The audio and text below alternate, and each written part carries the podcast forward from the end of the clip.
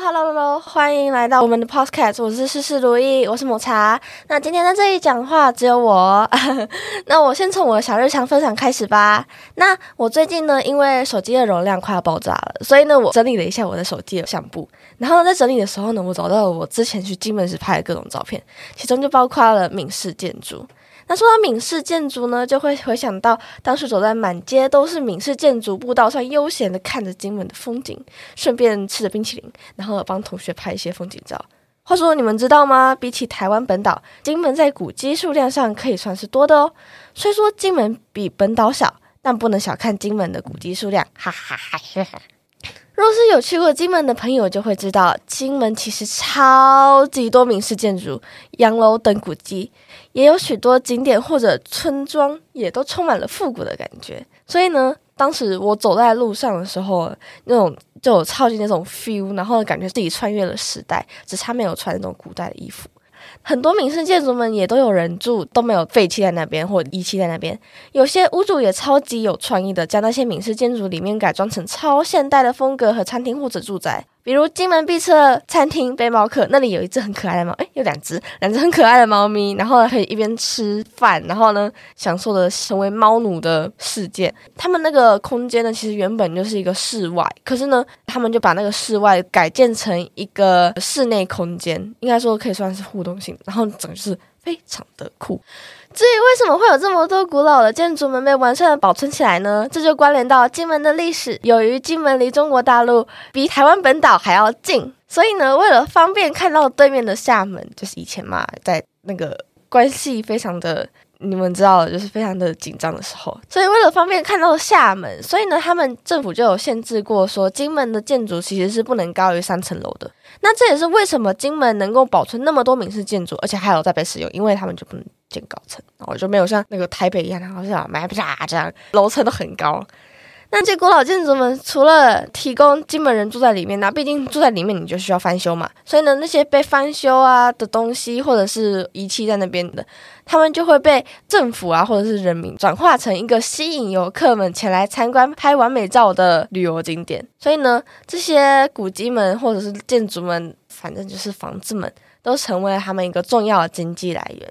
说到翻修。其实啊，金门那些古老的建筑们有被政府列为不同的等级，然后呢，这个是非常的复杂的东西。这些东西呢，其实是我在采访那个董森堡议员的时候呢听到的。我呢听的时候呢，就是一个头两个大。那个时候刚开始完全听不懂，而且它非常的复杂。那那些建筑们呢，要么其实就是由政府管理的古迹类，要么就是由民众自己管理。然后他说就是想做什么样就是做什么样。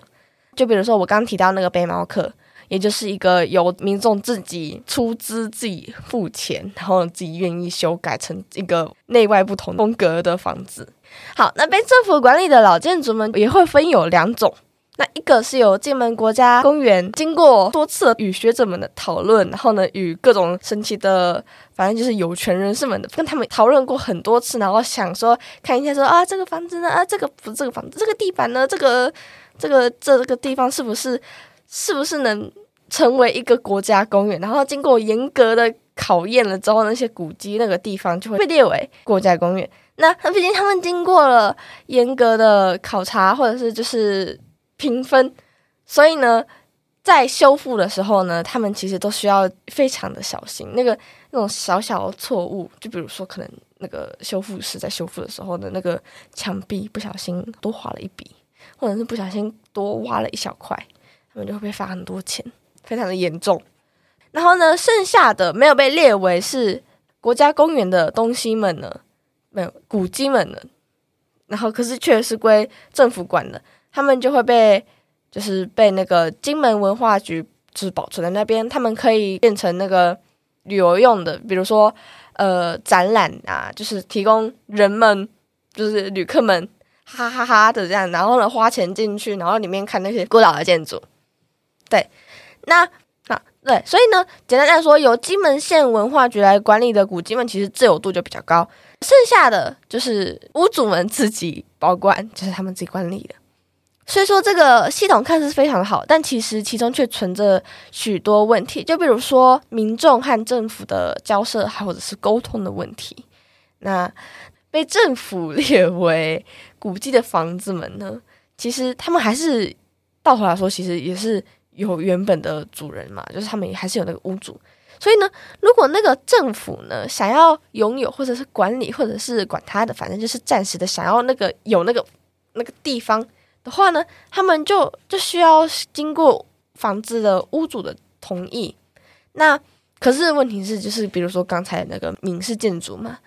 啊，可是那种东西就是三合院、四合院啊，四三合院、四合院都几个人住，就不可能只有一个人住，你会有很多个人、很多个人、很多个人住，而且呢，有可能就是那个那些人还会把那个自己的游泳权啊分给那个说什么这个这边的门呢是给阿姨的，这边的门客厅是给弟弟的，什么，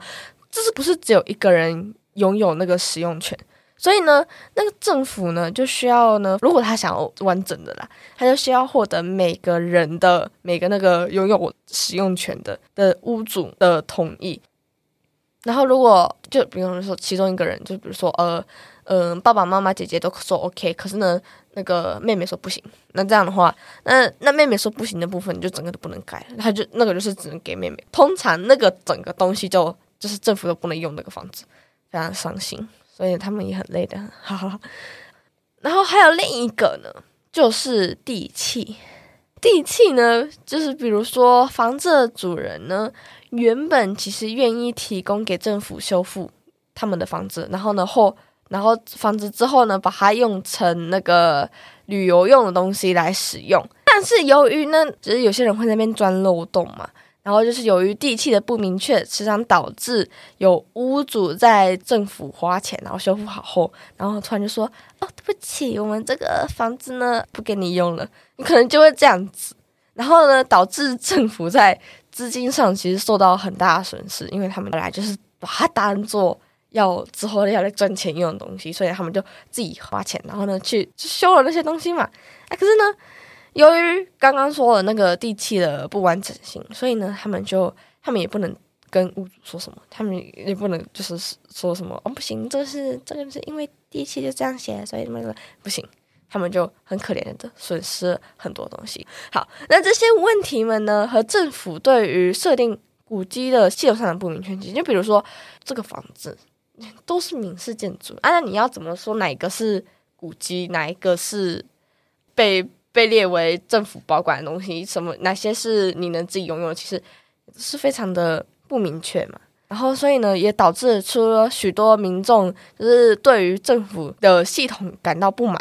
那有些人对于他们的房子突然被列为古迹，或者突然无法自由的做更改，感到不满。有些民众则是对于那些旅馆、旅馆们啊，或者是饭店，就是会有一些游游客嘛。那有游客多的话呢，就会有环境污染，还有噪音污染啊，然后而且会这边很吵啊，这样，然后他们就会感到不满，因为就是想说啊，我们就是住在这边啊，那你为什么要突然就是跑来我们家附近，或者是我们家的门外，然后我们家对面，然后在那边。大家的那个排队，然后比如说那个团体，还有说来大家排队哦，我们要来拍照哦啊！你然后然后你可能刚刚好在睡觉，然后你就会听到那个门外就在那边手上讲说哦，这里好漂亮哦，你看到这是弹痕的痕迹哦，My God，好漂亮，我要拍完美照那种东西。然后假设你住在那边，你会崩溃，因为呢很吵，所以他们就对政府就感到不满，就觉得说不行，我们我们需要安宁。我们不能每天都是无时无刻都有这么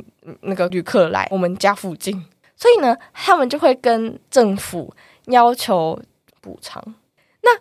补偿的话呢，